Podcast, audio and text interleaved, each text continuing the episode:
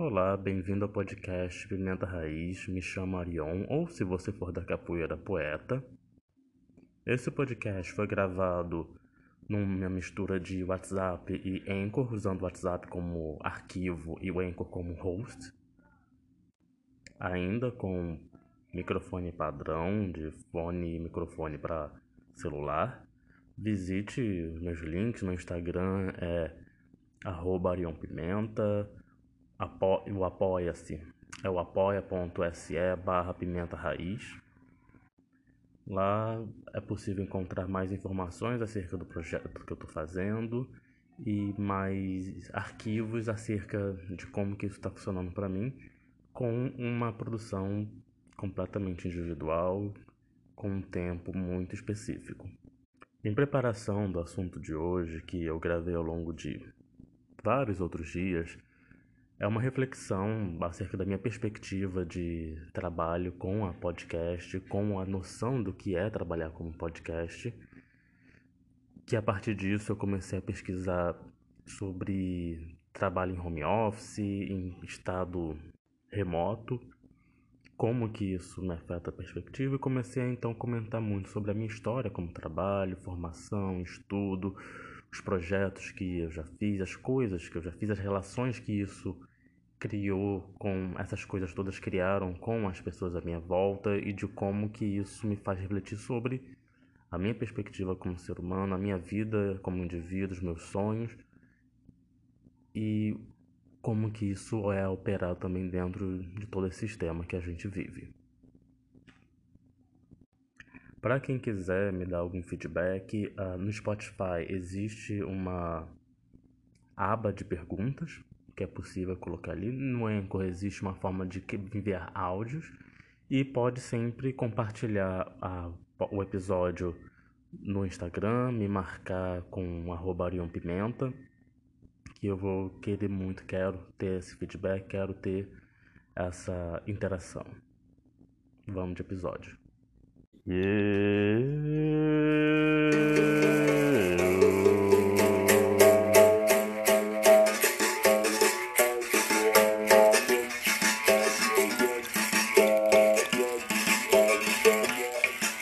Interessante pensar o quanto que a ideia de o que, que você tem a oferecer dentro da ideia de um serviço, de um trabalho, de uma profissão, o quanto você pode ser útil para alguém, para a produção de algo, para conquista, conquista de renda, é algo que é diretamente relacionado ao seu próprio senso de valia.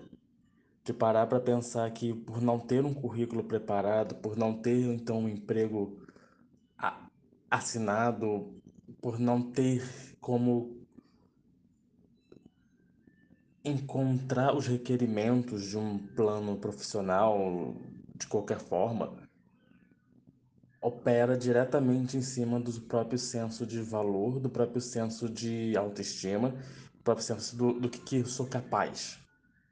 E isso é algo muito doente.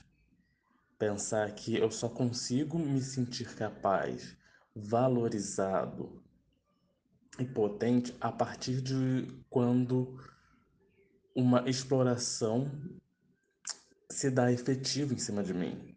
Quando eu sou capaz, sou apto, selecionável a isso. E o quanto que passar por tudo isso é pensar o quanto que, nossa, todas as pessoas são melhores do que eu. Eu nunca vou selecionar nada, nada. Eu nunca vou fazer nada disso funcionar.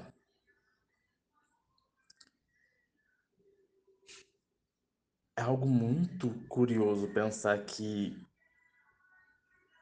isso existe. E eu realmente não sei, quer dizer, eu acho que todo mundo sabe, porque no sentido de nossa sociedade, nossas políticas, nossas economias, todo esse processo histórico que cria esse fenômeno, essa construção de imaginário pessoal, ao ponto de que o próprio critério de como se vive se dá através do quão útil se pode ser para o empregador, para uma produção de renda da sociedade. Existir não é o suficiente. Existir em saúde e buscar a saúde, buscar essa autorrealização não é suficiente. É necessário todo um ponto de validação externa institucional para que seja reconhecido como alguém, como ser uma pessoa ilustre. E falando sobre o quanto isso também influencia saúde mental e o quanto que isso é uma relação integrativa entre diversas etapas, não só acesso a profissionais específicos, especializados em saúde mental, como uh, da área de psicologia, da área de psiquiatria, mas também é sobre segurança de emprego, segurança de renda, sobre segurança alimentar, sobre segurança física e pessoal, moradia. Ter acesso a recursos básicos e direitos básicos humanos o quanto que isso está relacionado diretamente à capacidade de saúde mental e com isso também a potência, as próprias poss possibilidades de, de criação e de execução de, de planos e de coisas que podem favorecer a própria qualificação, quali a própria qualidade de saúde mental em amplo aspecto, em todos esses aspectos de renda e recursos o quanto que é difícil ter ideia quando a barriga tem fome.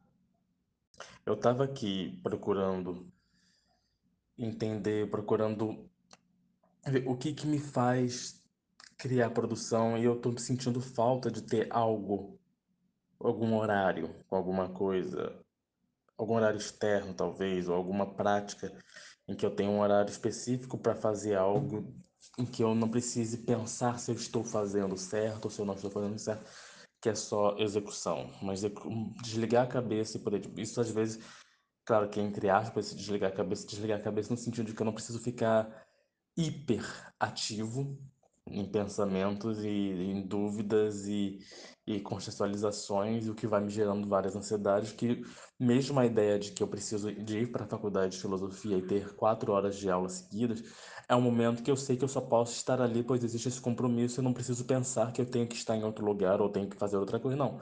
O melhor que eu faço naquele momento é desligar todos os outros sistemas da minha cabeça e só focar nesse sistema de aula que eu estou recebendo. E pensando nisso, eu andei procurando a ideia de trabalhos freelancers, de meio período, tudo em questão de remoto e home office, para eu ter alguma forma também de, de, gerar renda, que me dê então alguma tranquilidade de renda, que eu faça então ter mais possibilidade de investir ou de trabalhar com a ideia do podcast, do, do blog, e poder ter um espaço de, de, de gestão. E rola um cansaço ao ver esses. começar a ver e começar a entender como funciona, como tem as promoções, rola aquele cansado de, ver, de entender que tudo isso é uma forma de exploração. Não tem ninguém ali que não está querendo explorar o, o, o, meu trabalho e o quanto que isso tem mil formas de desespero diferente e que isso é um fenômeno sociopolítico. Ao mesmo tempo, a ideia de entender quais são as possibilidades que eu tenho para poder trabalhar em casa sem com um vínculo empregatício mínimo, ou como são essas formas e que eu possa fazer isso do meu horário. E entender que coisas como redator, escritor, que, porque também no final de contas fica esse processo, né? o quanto que a minha formação em filosofia, a minha formação em terapêuticas naturais, a minha formação em inteligência marcial, que são cursos profissionalizantes e, e técnicos e de transmissão de conhecimento que eu fiz ao longo da minha vida, não servem de nada para nada disso.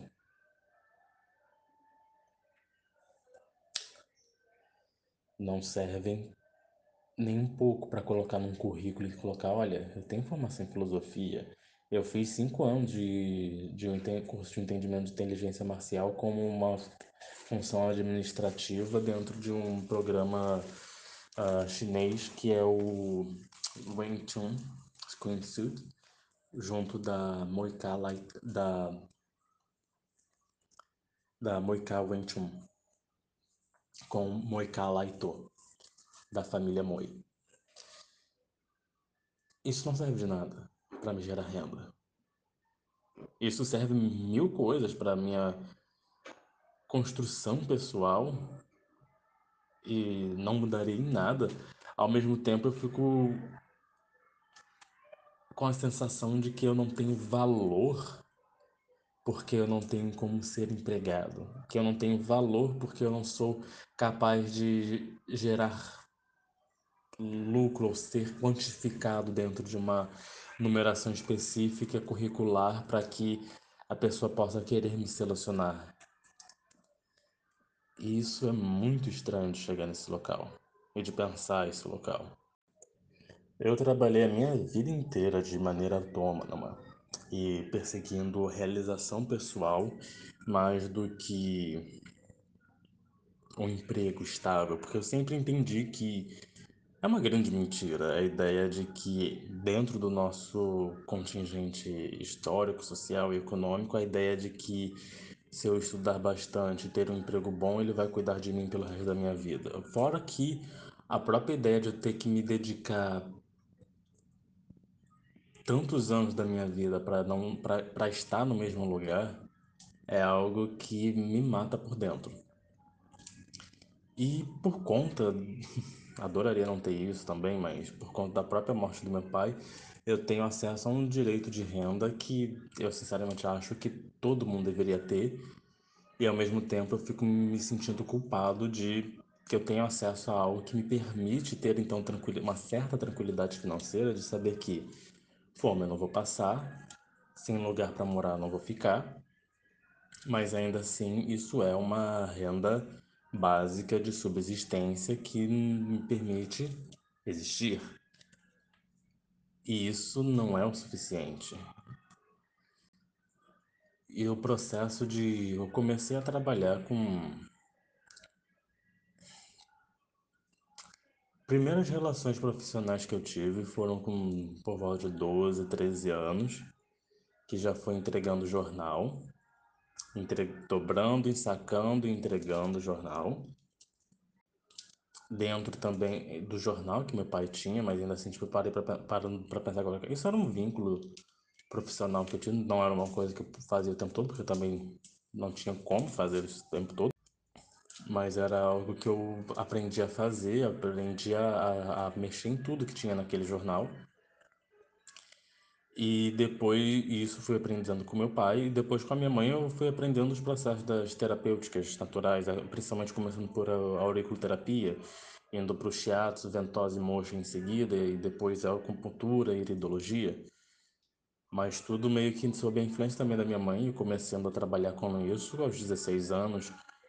Então, no atual momento, tem mais de 10 anos em que eu comecei a ter vínculos empregatícios informais e mais de 10 anos de que eu trabalho com terapias naturais. Conheci muita gente, conheci muitas coisas e eu fico sempre pensando na minha perspectiva.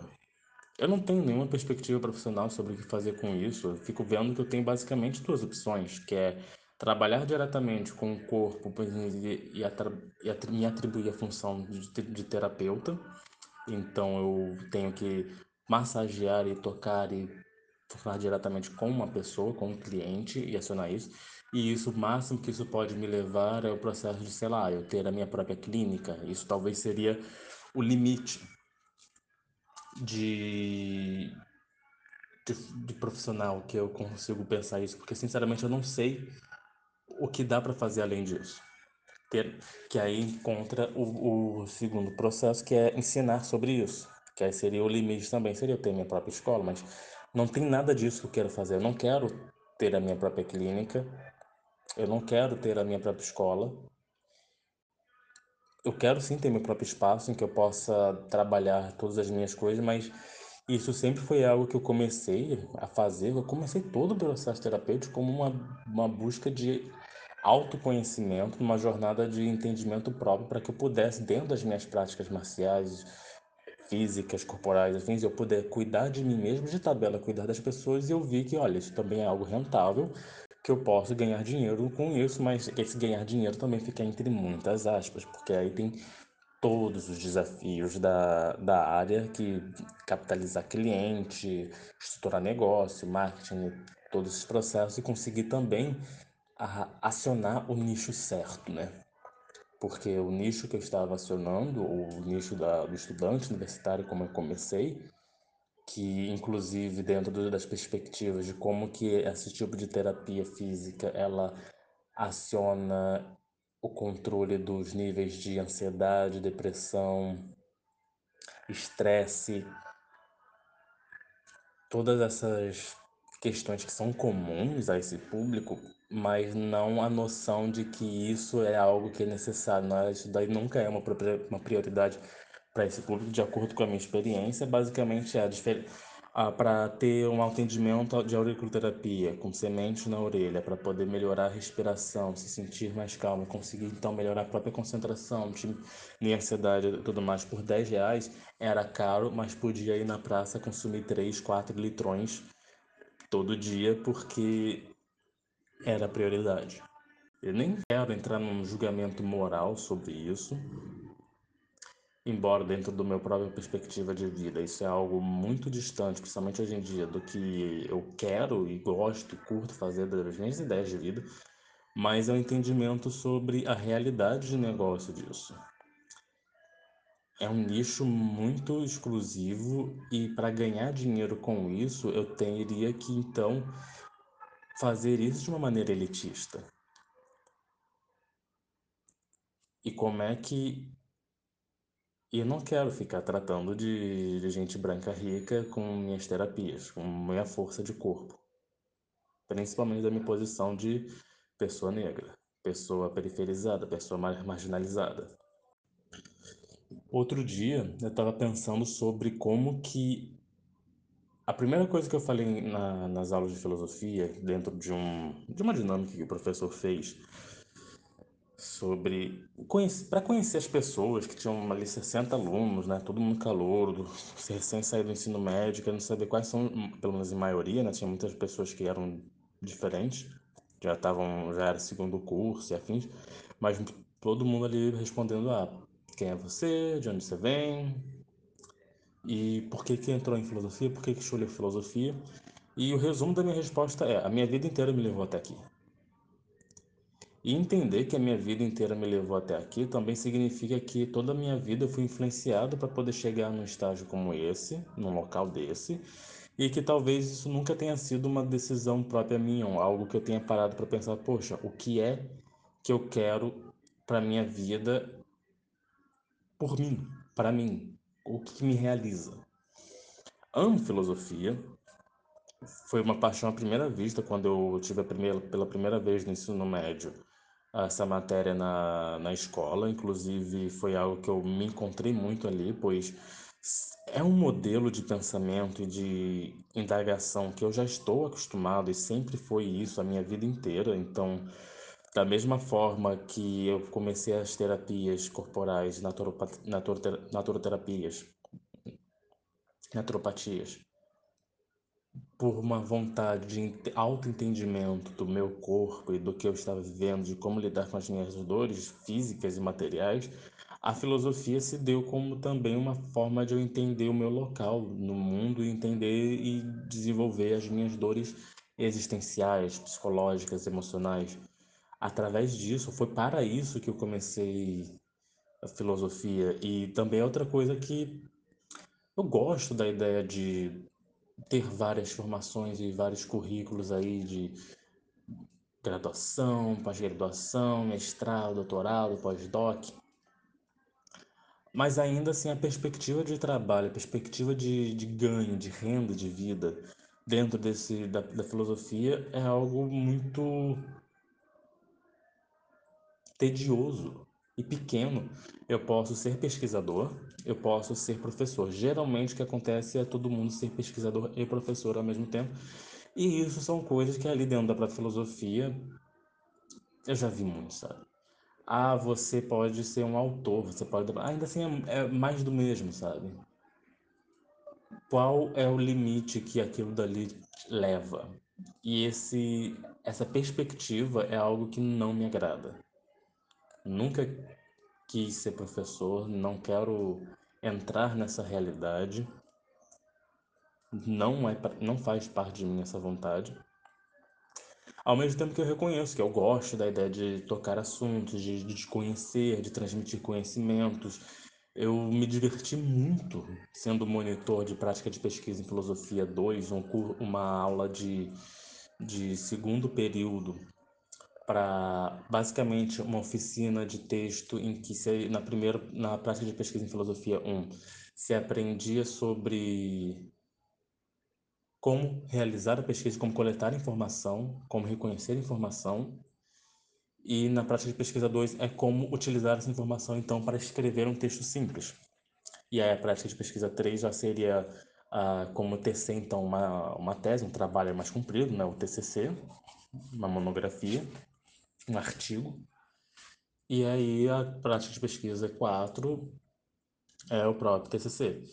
E eu amava essa estrutura de apresentar os processos ali, revisar, pegar, coletar as provas, os trabalhos e revisar e marcar com, com canetinha, escrever e pô, e eu sempre fui muito dedicado de eu anotava assim os pontos, poxa, olha, isso daqui ficou errado ou, ou, tem como melhorar, porque se você fizer assim, assim, assim, assado, são vias que você pode melhorar, e isso fazendo assim, assim, assim, fica estranho por conta de, dando todos os motivos, dando, inclusive pessoas que, assim, nem precisava fazer isso, sabe, mas era por mim mesmo, por pelo meu próprio gosto que eu estava fazendo, que até mesmo provas que a pessoa entregou com três linhas escritas, sendo que era para escrever, assim, ó, geralmente são pelo menos uma página inteira, se não duas, três páginas, porque são, é, são, é para desenvolver todo um conceito.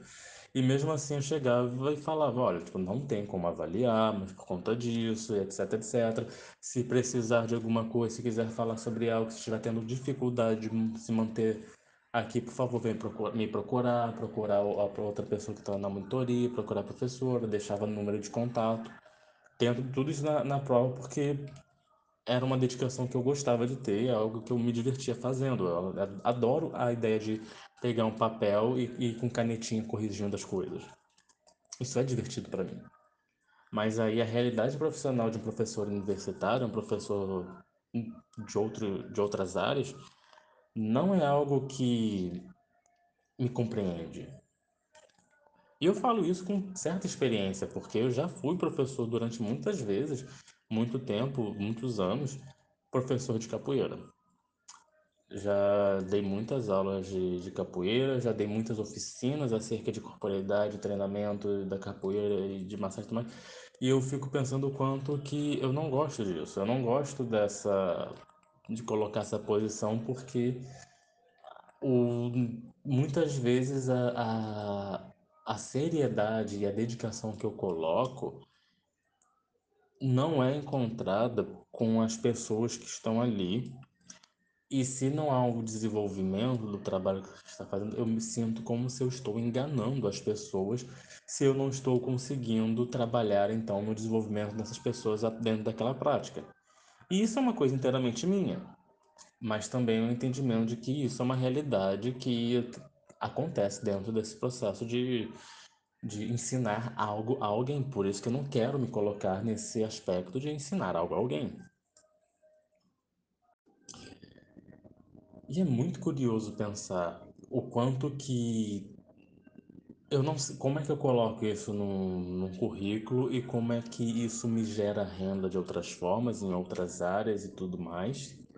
Porque eu tenho várias experiências de trabalho e isso é uma coisa que eu tenho muita dificuldade de reconhecer que eu já trabalhei como entregador de jornal, já trabalhei como auxiliar administrativo e assistente editorial, já trabalhei de garçom, já trabalhei de hold, já trabalhei de assistente de som, já trabalhei de, de, de, de, de terapeuta ocupacional, já trabalhei na em, em, lounge de, de voo internacional, já trabalhei de professor de capoeira, já trabalhei de, de, de consultor de, de saúde alternativa, já fui vendedor de, de livro, de marketing multinível, de produto cosmético. Já idealizei tantas coisas, tantos projetos, tantas paradas que eu fico sempre pensando como que isso eu, eu não sei como colocar isso de uma maneira num currículo e algo, e eu fico sempre me sentindo um desvalor, porque parece que tudo sempre foi pela metade, ou sempre é, é algo desvalidado por alguma, algum motivo que eu não sei, porque fica sempre aquele sentimento de que nunca foi formal ou profissional suficiente para isso ser considerado, então, uma, um contrato empregatício, algo que eu trabalhei como, porque eu não sei, não, te, não teve carteira assinada, talvez sendo que ainda assim tinha várias vezes era contrato pelo MEI, pelo, como microempreendedor individual. O que que faz isso ser válido? O que que faz isso não ser válido? O que que faz com que eu tenha esses sentimentos e procure alguma coisa diferente para fazer? E também tem essa questão de pensando também de novo em todas as relações de home office, trabalho de modelo remoto, pensando o que outras coisas que existem para serem feitas, considerando que eu às vezes eu só quero, posso, e tudo bem eu querer só algum emprego, alguma relação de trabalho para ganhar alguma renda auxiliar, qualquer forma de renda, e isso não precisa nem um pouco ser um grande meu grande projeto de vida, mas eu fico pensando o quanto que que, que funções que tem. E eu fico pensando o quanto que também Eu não tenho muita perspectiva de, de futuro, eu não estou com muita perspectiva de, de crescimento em nada do que eu estou fazendo, nada que eu estou procurando fazer, e eu estou muito.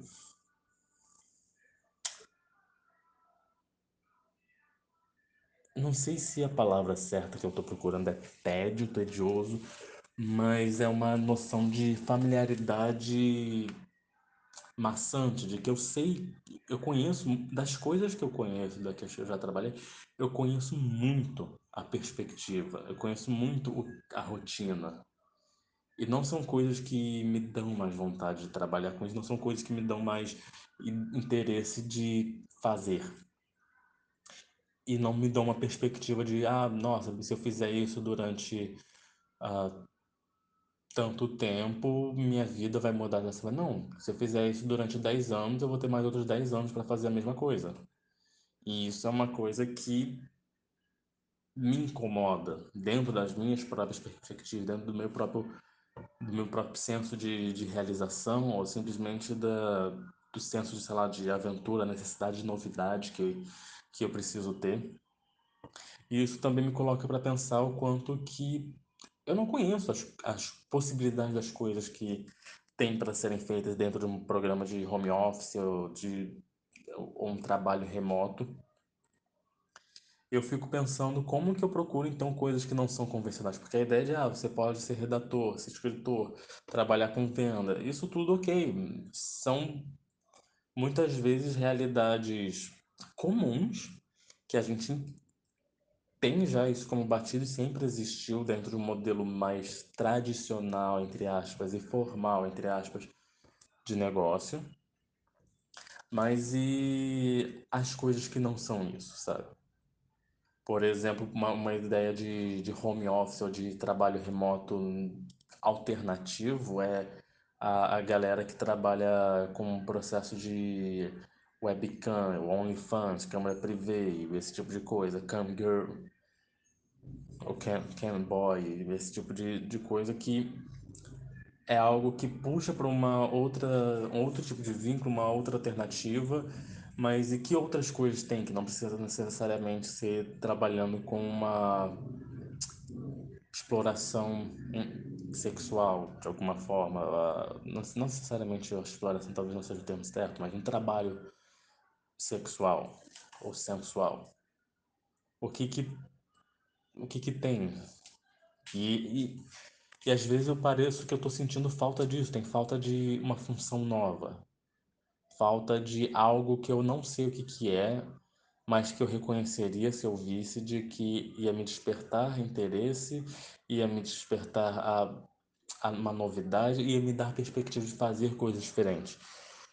E aí eu fico pensando também o quanto que isso pode não ser essa própria modelo de negócio da, do podcast, que eu posso fazer com que Pimenta Raiz se torne minha marca pessoal e uma marca para várias outras coisas. Eu não tenho um limite do que, que eu posso fazer quanto a isso. Dá para gerar cursos, se eu quiser, dá para gerar propagandas e marketing, se eu quiser, dá para gerar influência, pesquisa, conteúdo, qual é a perspectiva de crescimento de uma podcast? Como é que é viver de podcast? O que, que acontece por trás? Porque isso é uma coisa que, inclusive, eu estou querendo muito conseguir entrevistar pessoas da, da área, como a Gabi de Pretas, a Morena Maria do Afrofuturo, a, a Nath do, do Nath Finanças, de como que essas coisas acontecem por trás do véu do usuário eu conheço muito o lado do usuário. Eu, eu assisto e consumo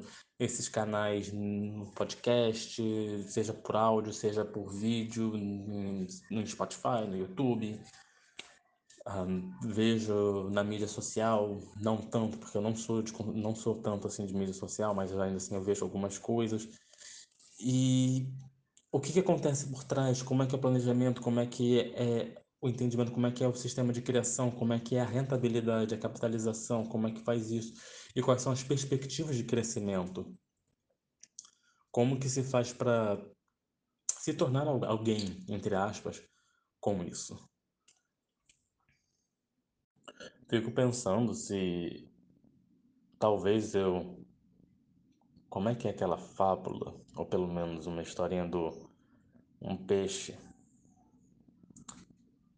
nadando, nadando, procurando o mar, encontra outro peixe e pergunta para ele: Estou procurando o mar. Você sabe onde posso encontrar? Como faço para chegar lá? E o outro peixe responde: Mas já estamos no mar. E o outro peixe ele fica indignado que não pode ser só isso. E aí eu fico pensando, utilizando essa perspectiva e não fazendo nenhuma análise filosófica em cima disso agora, isso é outra coisa que pode ser feita em outro momento. Se ah, o sistema, a ideia de, de podcast, de blog, de fazer isso de uma maneira me estruturar mais para fazer isso e com uma repetição maior e com uma frequência maior já não é a própria solução do que eu quero, porque eu consigo aqui expressar a minha múltipla múltipla, múltiplos interesses, meus múltiplos conhecimentos, porque eu sou uma pessoa de conhecimentos filosóficos, eu sou uma pessoa de conhecimentos marciais, eu sou uma pessoa de conhecimentos terapêuticos, eu sou uma pessoa de conhecimentos de, de desenvolvimento humano, de, de, de linguagem, artísticos, musicais. Eu já fiz, eu já, eu já fiz curso na Vila Lobos, eu já fiz curso técnico de áudio. O que eu mais gosto na minha vida, acredito, seria aprender, conhecer as coisas e saber como elas funcionam. E por que então não, né? Utilizar disso para criar uma plataforma em que eu posso depositar esses conhecimentos e afins e essas coisas que eu estou aprendendo e aí e me estruturar no meio desse caminho.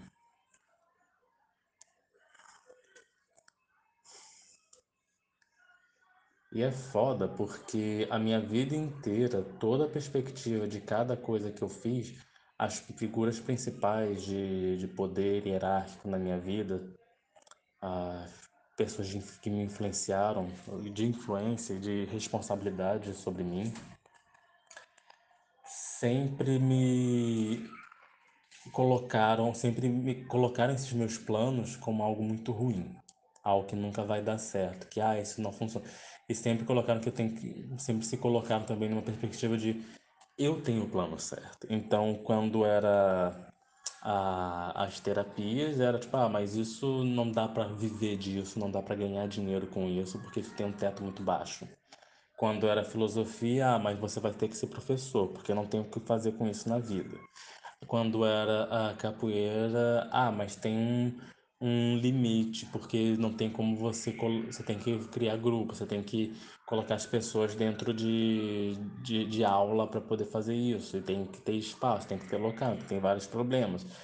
Ah, se é se eu estou estudando as coisas para poder aprender por elas. Ah, mas o que que você está produzindo por isso? Eu estou estudando história da capoeira, pesquisando nomes de mestres e pesquisando ah, coisas de astrologia, de filosofia, estudos da minha própria faculdade, estudos pessoais de, de, de, de biomecânica, da área de educação física e outras coisas, tantas, tantos 15 temas diferentes de estudos que eu estava fazendo uma rotatividade em que todo dia de manhã acordava de 4 às 8 da manhã para estudar uma hora cada um desses assuntos, quatro assuntos por dia, e eu saía dessas quatro horas radiante com tudo que eu conseguia aprender simplesmente com o celular na mão e um caderninho para ir anotando.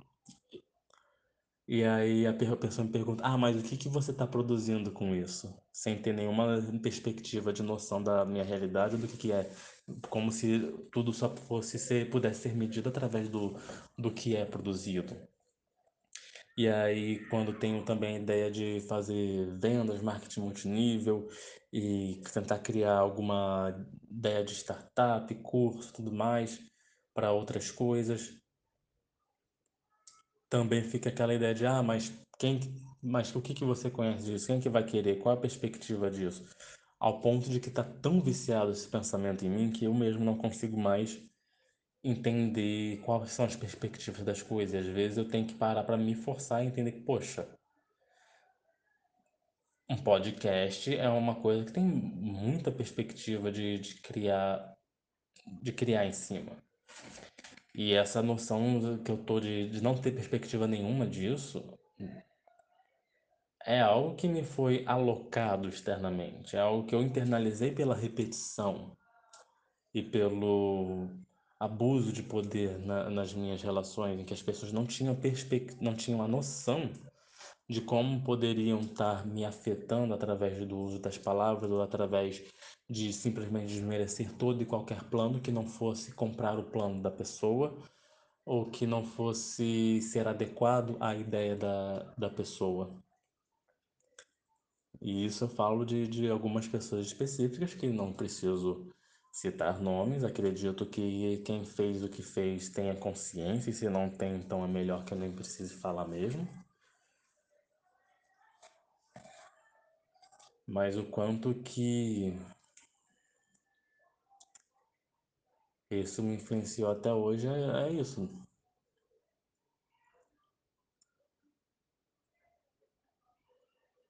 Eu quero muito um espaço que me dê uma perspectiva de, de transformação, de crescimento, de que eu quero transformar minha realidade como pessoa, como ser humano. Às vezes eu até fico pensando, gente, daqui a pouco eu vou estar fazendo trabalho espiritual. Porque é o que. Talvez seja o que me dê mais perspectiva de transformação e crescimento humano. Virar monge.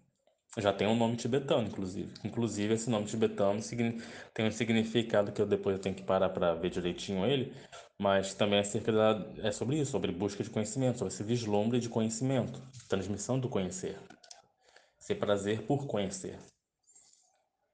E eu entendo quanto isso é muito presente na minha vida. Isso tudo me faz pensar, né? Quantas pessoas não desistiram de tantos sonhos, de tantas ideias, de tantas invenções, porque todo mundo ao lado que poderia ter servido de base, as pessoas que tinham a responsabilidade de servir de, de base, de apoio,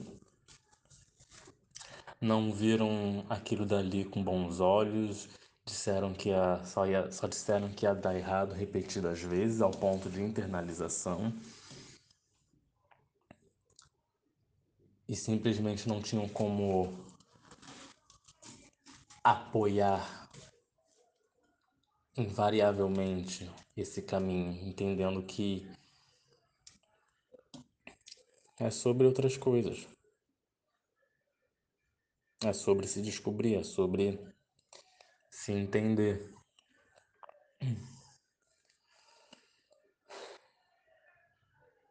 Quantas pessoas já desistiram de viver porque não se sentiam adequados o suficiente em nada do que faziam, porque tudo que faziam sempre vinha pessoas de um ciclo importante de proximidade, seja familiar ou não,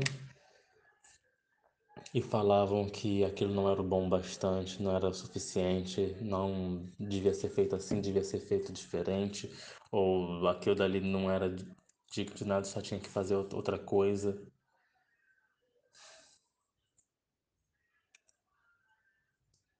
Eu sei que eu lido constantemente hoje em dia tentando dissolver e entender esse sentimento de inadequação de que eu nunca tô pertencente ou adequado ou merecedor ou bem visto, bem quisto dentro de qualquer grupo. Com indivíduos, com pessoas específicas, às vezes sim, mas nunca dentro de um, de um grupo. E também mesmo pessoas é algo bem complexo, considerando que eu já troquei de círculo de amizade tantas vezes e é com tanta facilidade que as pessoas me tiram desse, desse círculo e, e saem para outra.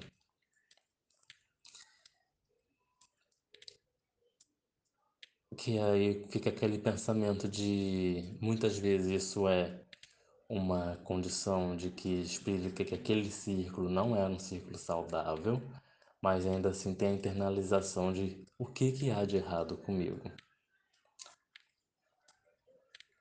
E isso tudo fere a ideia de, de valor, a ideia de perspectivas de negócio, a ideia do que, que eu posso fazer que vai movimentar esse local que eu estou, que vai me, me mudar, que vai me dar capacidade de investir mais nas, nas, nas coisas que eu quero, nas, porque é sobre mim, é sobre ser para mim, mas também é sobre eu conseguir ter algo que eu possa depois entregar às minhas crianças. Da mesma forma que meu pai conseguiu fazer isso. É isso, eu perdi meu pai com, com 15 anos. Dentro da, da idade das minhas filhas, isso daí mais 10 anos mais 10 anos, elas batem 15 anos e foi nessa época que eu parei de ter um pai, que me foi tirado, me foi tirado. E eu não quero ser fatalista, não quero que nada aconteça, mas entendo que morrer é muito fácil. Uma pessoa de corpo preto, LGBT, morrer é muito fácil.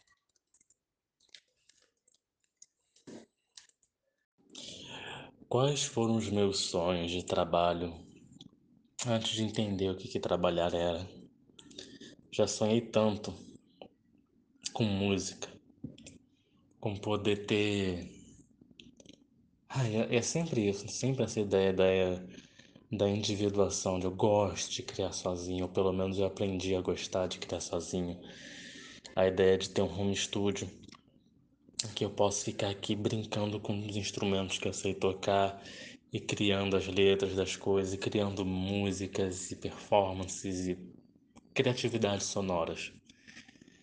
Porque uma das coisas que eu mais gosto de brincar é com dinâmica de música e a espacialidade do som. A ideia de conseguir transmitir o som de um, de um instrumento para determinados lados e trocar a voz também entre frente, trás, direita e esquerda dentro de um headset para poder estabelecer uma conversa que o som puro ele não, não estabelece. Que aí você conseguir então ter esse som estéreo muda inteiramente a perspectiva do que está acontecendo na música. Isso é uma coisa que me dá muito prazer e eu já cursei o curso básico da Vila Lobos para isso. Eu já fiz vários workshops e oficinas acerca de técnica em som para aprender sobre isso. Eu vivi muito música, já tive banda, já aprendi a tocar baixo com Renato Roquete, baixista da ex-baixista da Marina Lima, compositor daquela música Vem chegando o verão, calor no coração. Com a tanto curso de musicalização, canto e coral com a Agnes Moço, conhecida também como preparadora vocal da, de muitas dessas minisséries vocais aí da, que a Globo já fez. Então, fora, fora tudo que eu já vivi com meu pai, nos bastidores de tudo que é evento, música, arte, criação, letra, poema, são coisas que estão na minha vida desde sempre, no meu sangue. E são coisas que eu ainda sempre sonho em. Sonho com isso. Sonho com uma pessoa que, com pessoas que vão me parar na rua e falar: Nossa, eu ouvi a sua música e ela é linda. Eu chorei em casa, ou senti tantas emoções, ou eu vi o seu livro. E isso são coisas que eu já sonhei muito. Eu já literalmente eu já sonhei de visualizar todas essas situações. Eu já sonhei com ter um espaço de centralização de todos esses conhecimentos, um espaço em que eu pudesse fomentar materialmente, espacialmente, uma casa, uma instituição para poder criar um centro de, de pesquisa e de transmissão desses conhecimentos, dessas multiplicidades todas que eu conheço, da capoeira, da, das terapêuticas, e, e juntar isso. Eu já sonhei tanto com esse espaço, com essa casa. E também de juntar as marcialidades que é possível, porque acredito muito que dentro da prática da capoeira, dentro do que é o maculelê, que é uma dança folclórica, mas é uma dança guerreira, e como a capoeira também pode ser algo marcializ... marcial pra caramba, que se disfarça muito bem como dança, que até hoje as pessoas na capoeira, pessoas que não conhecem capoeira, acham que aquilo dali é dança, de tão bem disfarçado que aquilo ali ficou, e o maculelê conversa muito com a escrima da acho que da Tailândia, que é justamente uma arte marcial em que se usa dois, armada que se usa dois bastões curtos. É o que podem se usar inclusive facões, que também é comum dentro da capoeira. E como seria interessante criar um espaço em que isso pudesse conversar. Eu já sonhei com isso. Eu já sonhei com poder ensinar as pessoas as práticas de saúde, de alternativa complementares, como uma forma de criar qualidade de vida para qualidade de vida para os meios em que elas ocupam, não como uma maneira profissional, mas aprenda sobre massagem, para que se ou sobre os processos da medicina tradicional chinesa, ventosa e tudo isso, como uma prática de, ancestra, de, de acesso à ancestralidade e a autocuidado e a cuidado familiar, cuidado do comunitário, como uma forma de você poder ter em mãos poder sobre isso. E já sonhei sobre todas essas influências.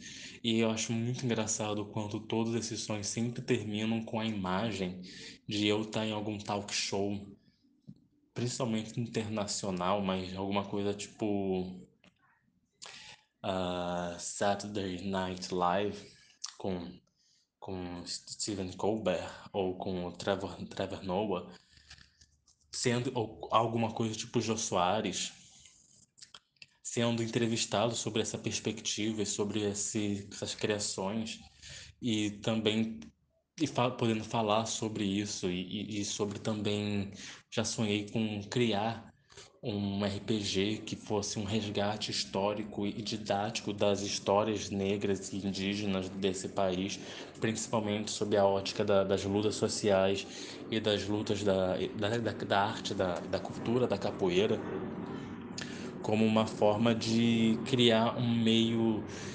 didático, gamificar um aprendizado muito importante e que pode ser utilizado também para um empoderamento e entendimento de criação de imaginário, porque afinal de contas, Afrofuturo é sobre imaginar que haverá mais de nós no futuro, melhor de nós no futuro.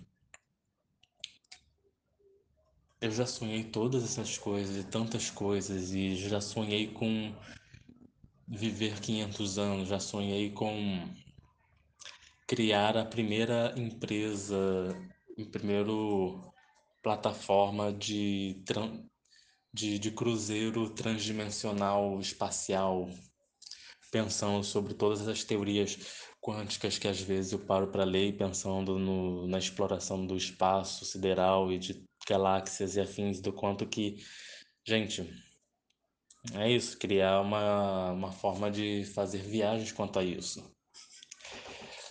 E já, já tem um nome para isso, já tem uma marca para isso, já tem uma logo que criada para essa empresa, que é Origami. Dobrando o espaço, dobrando a sua experiência.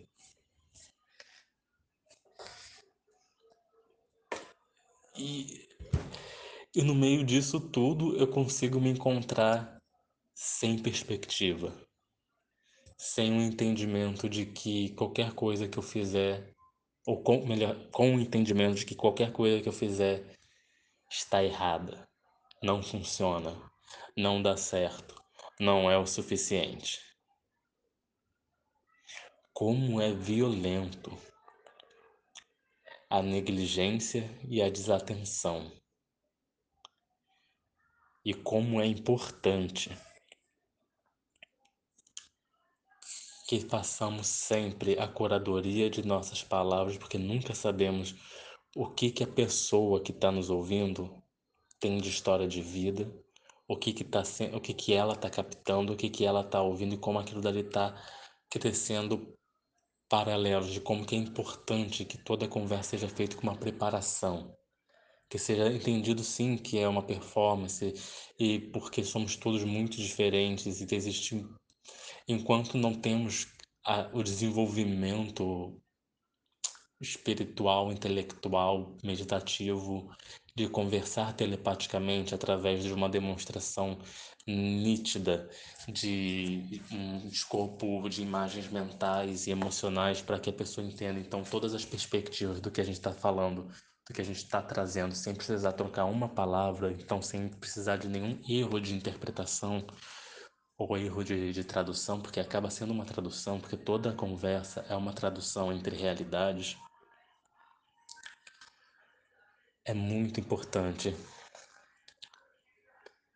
que a, ocorra o estudo e a curadoria das palavras que são ditas em qualquer relação, não só profissionais, que as pessoas têm uma mania de achar que as relações profissionais são aquelas importantes, tomar cuidado com o que se fala. Afinal de contas, é ali que você pode perder dinheiro, mas tem tanta coisa mais importante que se perde, se transforma, que se quebra e que se fere dentro das relações pessoais. E principalmente quando a gente fala, quando uma pessoa fala que então é, os estudos de que utiliza uh, o livro, livros como Como Fazer Amigo Influenciar Pessoas, tão comum nessa questão de aprender sobre como falar. Ah, que só utiliza isso dentro das relações profissionais, porque quem quem quem está próximo das relações pessoais tem que que gostar da pessoa por quem ela é mesmo e tem que aguentar o que for para aguentar e tudo mais. E isso é uma mentira tão escrota, porque é parte de um princípio de como se a pessoa fosse algo estático, como se ela não tivesse se transformado ao longo da vida inteira dela, como se tivesse um, um centro de unidade estática. Pode ter sim um centro de unidade, mas que é estático, que é impossível de. Ai, isso é uma coisa que eu só consigo aceitar através de uma ótica. Isso é negligência com o outro. Isso é falta de empatia. Isso é falta de responsabilidade emocional consigo e com o outro, considerando que a responsabilidade emocional vem primeiro para entender como lidar e reconhecer as próprias emoções e como colocar elas de uma maneira nítida e compreensível e transparente para que o outro possa, então, dentro da sua própria responsabilidade emocional, tomar uma decisão informada acerca daquilo.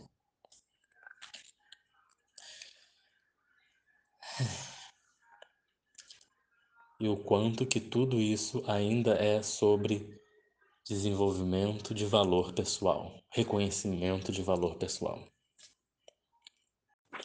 É muito foda pensar que dentro da minha atual perspectiva de realidade, eu não sonho com luxo e não acredito que eu tenha sonhado muito com luxo, assim, principalmente depois de uma certa, certas tempos de vida. Eu sonho com o mínimo.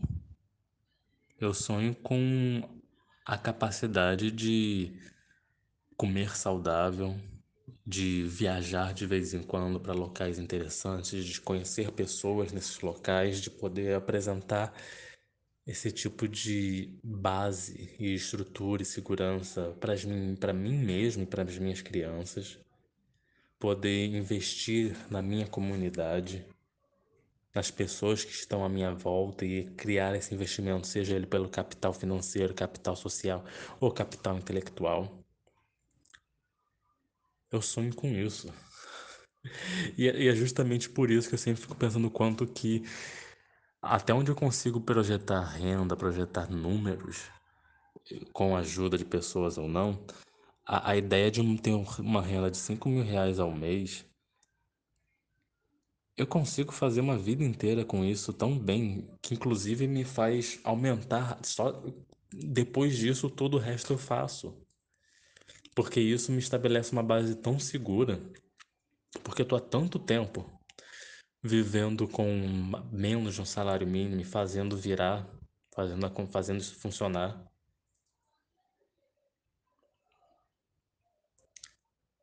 Que eu fico imaginando se eu tiver 5 mil. E 5 mil, se eu não me engano, são o quê? Tipo, três salários mínimos? Não sei como é qual tá hoje o, o salário mínimo, enfim, números. Mas o quanto que isso é pouco, sabe?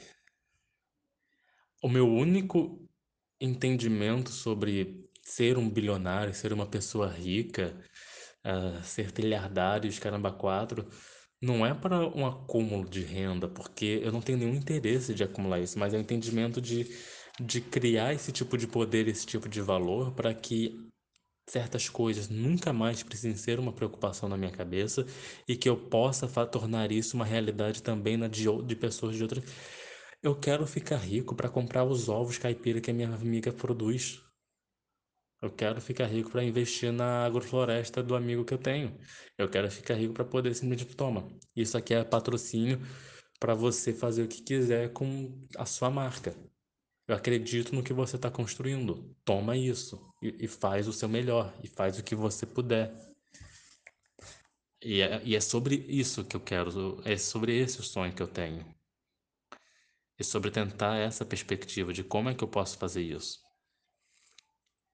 Como é que eu posso utilizar essa talvez a, a, essa arma que eu tenho, que é a minha cabeça, que não para nunca, inclusive para o meu próprio sofrimento, para entender que eu sou uma pessoa de criação de ideias.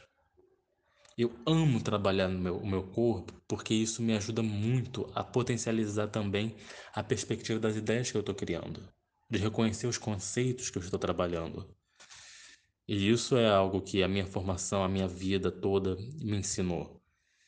E são coisas que nos últimos anos eu, ouvi esse termo, né, que é a diferença entre hard skill, que são essas coisas que tem certificado, que tem informação sobre o, o conhecimento sobre construir uma mesa, um software, algo assim que é um hard skill. E essas soft skill, que é reconhecer conceitos, influenciar, eh, conseguir desescalar uh, atrito entre pessoas, conseguir criar um grupo eficiente de trabalho. Isso são soft skills, porque não tem como você ter um curso específico disso e criar um, algo unitário, individual, é algo meio que vida. E diversas formações fazem. E como que isso cria um aspecto de currículo, como que isso cria algo que favorece a criação de, de valor pessoal ou um valor que vai ser reconhecido dentro de um processo institucional empregatício. É necessário que existir seja o suficiente, porque todo o resto se segue a partir do momento em que estar vivo, estar bem, se realizar como ser humano como pessoa seja bom, seja suficiente. A gente não tem nada para explorar e produzir dessa forma. De outras formas, talvez. E o quanto que é importante senso de comunidade, ciclo de rede de apoio, de afeto, que é o que faz com que eu possa chegar aqui e dizer que é suficiente que eu exista e que eu estou num local seguro porque existem pessoas que me amam e me querem por quem, por tudo que eu sou e e por tudo que eu existo sem que eu precise fazer mais nada quanto a isso e que isso me coloca num local seguro para crescer. Acaba sendo a ideia de Ubuntu. Eu sou porque nós somos, eu posso porque podemos. Construção, né? É uma coisa que me faz muita falta essa noção de construção de comunidade.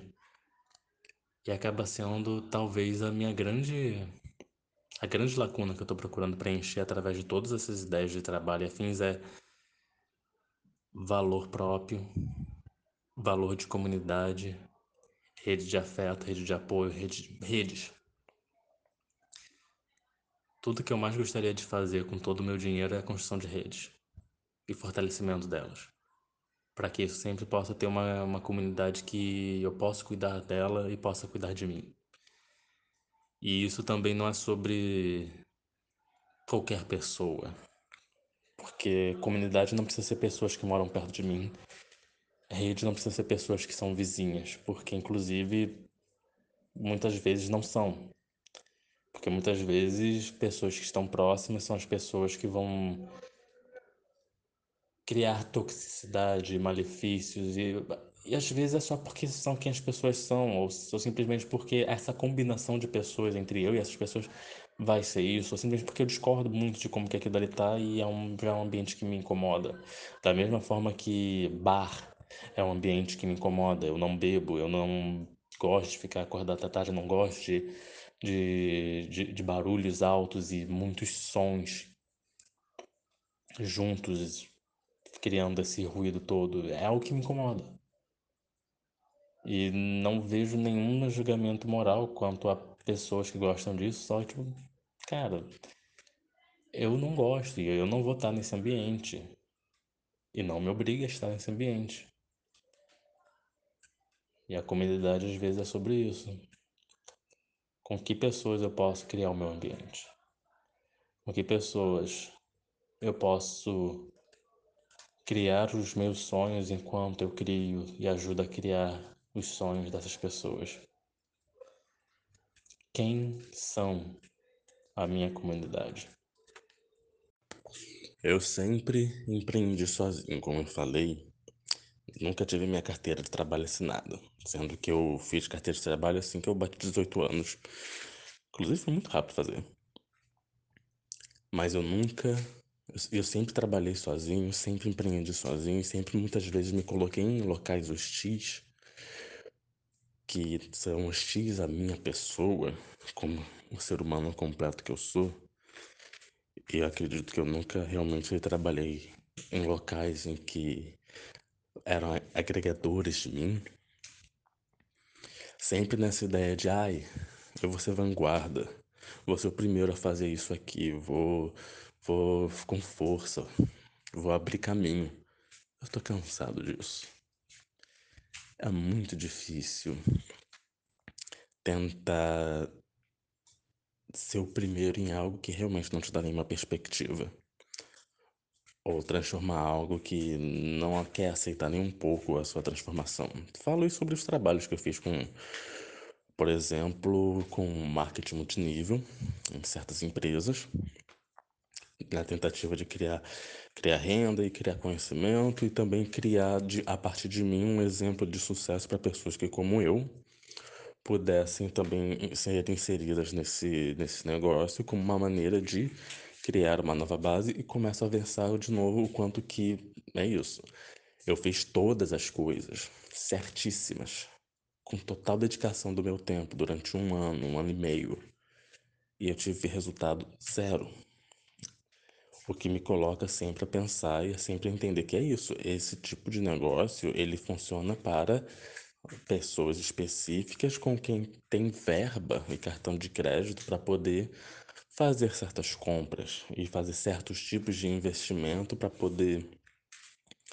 Fora que é um ambiente extremamente meritocrático, entre mil outras coisas.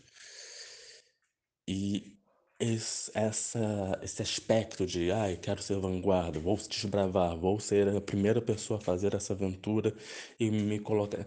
Isso cansa. Isso cansa muito. Uma coisa que eu adoro ver dentro dos podcasts que eu escuto, que principalmente o da Morena Maria, o Afrofuturo, é a existência de fontes, de recomendações de leituras que vão trabalhar dentro daquele assunto. Principalmente porque eu entendo que tem muitas coisas que a gente começa a conversar que não tem uma fonte específica, são experiências de vidas e é uma amálgama, uma coxa de retalhos de mil leituras, experiências, conversas com outras pessoas, reflexões que chega nesse estágio de, ok, eu tenho algo para falar sobre isso, eu quero falar algo sobre isso. Mas mesmo que no meu caso específico, é isso uma questão minha, eu nunca tenha parado para verificar e pesquisar as próprias fontes que lá no Afrofuturo ficam colocadas depois de cada episódio, para citar de exemplo e para mim maior inspiração, o conhecimento de que ali tem sempre uma divulgação de leituras de autores e autoras, de pesquisadores e pesquisadoras que saem dessa população marginalizada, periferizada, essa construção de conhecimento não branco, não eurocêntrica, e que quando eu quiser e precisar, eu sei onde ir buscar para poder determinar por assunto, por coisa que eu estiver querendo saber mais aprofundadamente, eu sei onde pesquisar e vai ter ali várias recomendações, ou como a Morena Maria sempre fala, né, a dica Afrofuturo. Isso me inspira muito e isso eu acredito que é algo de muito valor e é algo que eu quero fazer também. Mas também entendendo que a minha estrutura no caso desses podcasts que mais me inspiram a fazer isso, como o da o Futuro, Nath Finanças, Boletinhos, o Afetos, com a Gabi de Pretas, é o entendimento que eu tô num outro momento da estrutura, tô nos meus primeiros episódios e isso também fala muito da perspectiva do, de onde eu quero chegar. E são pessoas todas que eu quero entrevistar justamente sobre essa perspectiva de podcast, o que, que é viver disso, como é criar isso, quais são as noções que vêm, as experiências, principalmente de, no que diz respeito a pessoas pretas. Porque eu já pesquisei online sobre ah, quais são as perspectivas de trabalhar com podcast.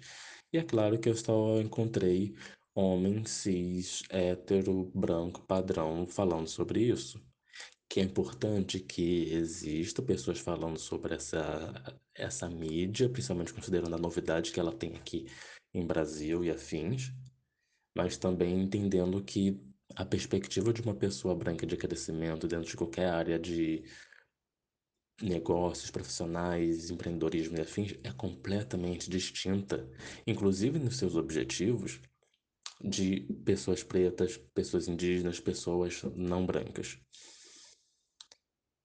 De novo, eu me inspiro muito e eu e consumo muito os, esses podcasts do Afetos, Afrofuturo, Nath Finanças. E isso me influencia muito também a estar criando e a colocar aqui e a criar os meus formatos e até mesmo a poder entender como que eu vou fazer esses formatos. Ao mesmo tempo que eu tenho que entender o tempo todo que eu não estou na mesma etapa, eu não sou a mesma pessoa, eu não preciso colocar o mesmo formato e tentar fazer tudo isso de antemão é um assassinato da minha própria capacidade, das minhas próprias dinâmicas, porque não me permite ter a experiência de novo. Inclusive, isso fica um outro assunto para falar essa diferença entre excelência preta, mediocridade, medio, mediocridade? Medíocre, mediocridade preta, que eu não preciso, eu não preciso precisar, e eu não preciso me cobrar de, desde o primeiro momento, sair em altos estágios de excelência.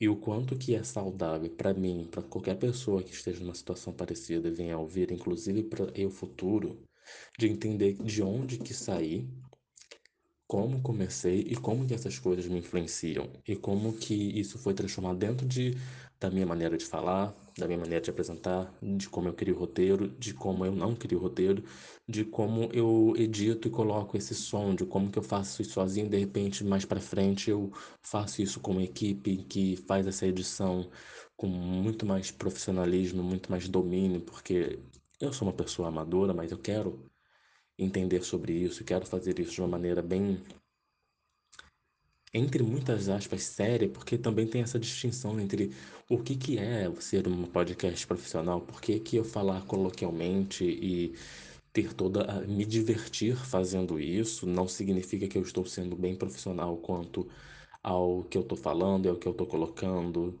etc, etc, etc. Enfim, são várias reflexões sobre essa perspectiva e nada disso termina aqui. Nada nunca termina aqui.